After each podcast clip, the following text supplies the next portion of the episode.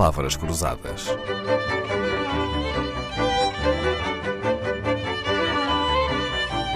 Porque quase tudo é uma questão de semântica.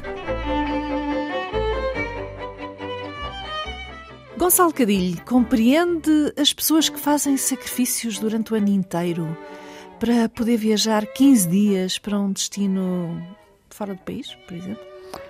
Sim, sim, claro que compreendo. Eu, portanto. Uh, Acha que vale o sacrifício? Acho, também precisamos de distinguir aqui uh, o conceito de férias, que, que os ingleses têm essa palavra perfeitamente definida para distinguir do turista, não é o do viajante, se quisermos, turista, viajante, alguém que viaja pela curiosidade, ou apenas uma pessoa que vai uma semana para um resort de férias, e são os vacationers, não é? Portanto, eles têm essa palavra, nós não temos eh, feriantes, eh, não sei se não está a soar bem, nem estou a ver qual é a tradução para vacationers, há pessoas que vão 15 eh, dias ou uma semana para um resort ou uma cidade, alugar um quarto para ir à praia, estão na praia, portanto, não, não, não, são, não estão a viajar, não é? Estão, estão de férias. Estão a descansar. Não há nada uhum. de errado com isso.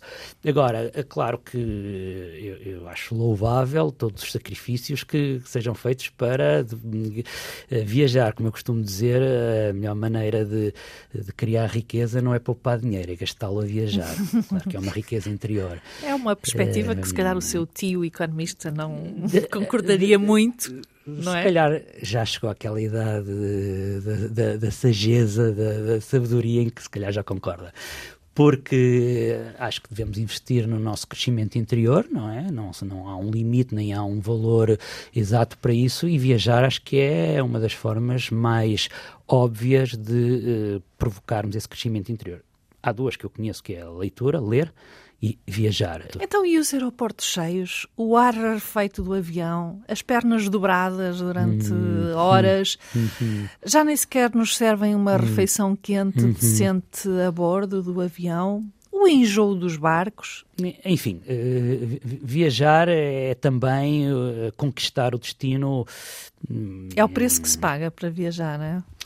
Sim, acho que não, é, se o preço fosse só esse, não é? eu acho que é um preço maior que é que está cada vez mais mais mais caro e mais difícil e, e esse preço é uma um, uma luta constante ao longo do ano. Falou desse exemplo de pessoas que obviamente têm trabalhos e eh, profissões eh, fixas e que têm férias reduzidas, um mês por ano ou menos.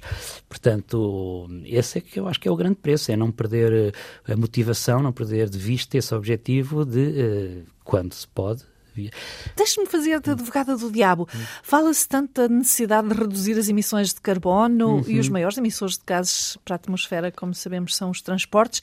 Viajar não deveria ser apenas para o estritamente necessário? É, tudo na nossa vida devia ser para estritamente necessário. É, é, é, impossível, eh, acho eu, distinguir o que é que está a mais, porque a roupa que nós compramos também uh, está a dar cabo do planeta, custa sei lá, nessas lojas de, sim, sim. custa pouquíssimo dinheiro, passado uns meses já está estragado, tem que deitar fora. Uma dizer, é, é, simples é... camisola que se compra em Lisboa vem com lã do Peru, tingida em Itália, é feita na é, Turquia. É, já viajou como... mais que nós, a nossa camisola, não é? Também há aí uma brincadeira do Facebook, será verdade ou não, que os 15 maiores contentores, eh, cargueiros, porta-contentores, não é?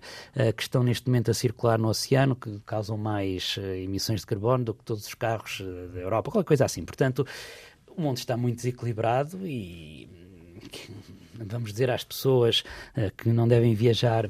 Ainda não se falava em descarbonização e já Gonçalo Cadilho, em 2003, iniciava uma volta ao mundo sem aviões. Foi só por terra e mar três oceanos, quatro continentes e 38 países. Essa viagem foi há 20 anos. É possível revivê-la agora, lendo ou relendo o Planisfério Pessoal, o livro onde relata essa grande aventura. Palavras Cruzadas, um programa de Dalila Carvalho.